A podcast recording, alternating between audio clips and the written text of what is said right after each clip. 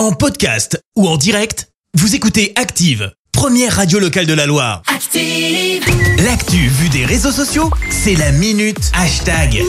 6h51, on parle buzz sur les réseaux avec toi Clémence. Ouais, ce matin, on va parler élection. Vous le savez, on vote dans deux jours pour le premier tour de la présidentielle. Pour aller voter, vous aurez besoin de quoi? De votre carte d'électeur. Ouais. Je sais pas si vous l'avez reçu, mais vous avez peut-être aperçu un petit changement dans l'esthétique avec l'apparition d'un QR code.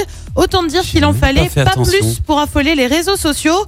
On peut m'expliquer pourquoi on a ça Je me méfie, écrivent certains internautes. Sur Twitter, cette personne parle de fausses bonnes idées avant de poursuivre. La société est déjà assez divisée, ce n'était pas le moment. Certains s'enflamment même à parler de passe électoral. D'autres se demandent s'il y a un lien avec le passe vaccinal. Bah oui, ça a été assez loin dans l'inquiétude.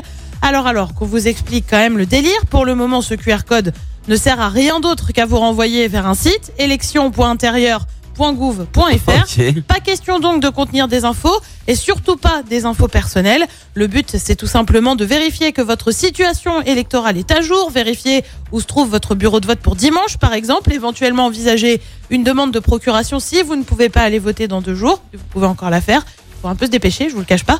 Alors, tout va bien se passer. Pour ceux qui ont encore des doutes, sans carte électorale, vous pouvez voter avec une carte d'identité. Ça marche aussi. Ah, ça c'est bien. C'est hum, bonne info.